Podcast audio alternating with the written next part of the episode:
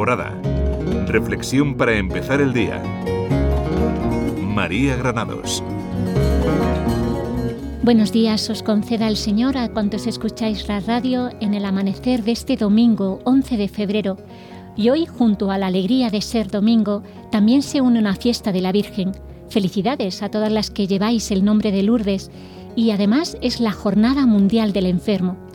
No sé si habéis tenido la oportunidad de estar en el santuario de Lourdes. Yo sí, al menos en tres ocasiones, y realmente se me hace un lugar muy especial. Yo creo que se sigue percibiendo la presencia de María y su amor y cuidado por los más frágiles y débiles como son los enfermos. La experiencia de Bernadette en la gruta a las afueras de la ciudad y a los pies de los Pirineos en 1958 es realmente conmovedora y la señal de autenticidad o al menos uno no puede negar que allí sucedieron y suceden verdaderos milagros del cuerpo y del espíritu. Un lugar a donde peregrinan personas de todo el mundo y donde los enfermos ocupan un lugar principal.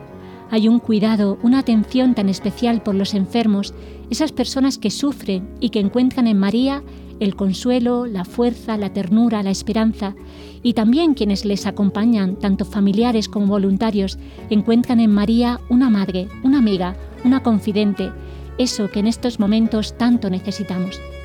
Bueno, pues vamos a orar a María juntos y vamos a decirle, Santa María, Madre de Dios y Madre nuestra, a ti acudimos con confianza de hijos antes de despuntar la aurora de este domingo, día del Señor Queremos mirarte y sentir tu mirada. Te presentamos nuestro corazón. Necesitamos de tus cuidados.